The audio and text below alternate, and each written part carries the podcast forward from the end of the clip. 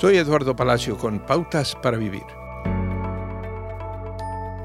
El ser humano necesita mucha reconciliación. Esposos y esposas necesitan reconciliación. Hermanos que no han hablado en décadas necesitan reconciliación. Las naciones, las comunidades y los pueblos necesitan esta sanación. En pocas palabras, toda la creación gime por ser compuesta. Es un concepto hermoso y esperanzador que mira las cosas restituidas.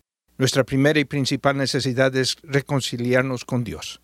Nuestro pecado, mi pecado, causó el distanciamiento con Dios, un corte de relación con el hombre. Pero Dios todavía amaba, todavía me ama a mí y a usted, a su creación caída. El libro bíblico de Colosenses 1 nos dice que todas las cosas, en la tierra o en el cielo, son reconciliadas por la paz a través de la sangre derramada por Jesús en un madero. Pero hay más. El libro de Efesios dice que Jesús reconcilia a los pueblos divididos. La cruz, dice Mark Roberts, toca todo tipo de división entre los pueblos, debido a que toda discordancia humana, incluida la injusticia y el racismo, es el resultado del pecado.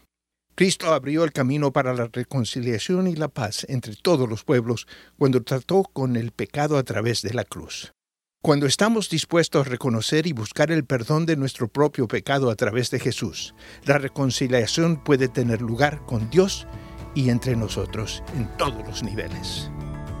Acaba de escuchar a Eduardo Palacio con Pautas para Vivir, un ministerio de Guidelines International. Permita que esta estación de radio sepa cómo el programa le ha ayudado. Acompáñenos en la próxima emisión de Pautas para Vivir. Gracias por su sintonía.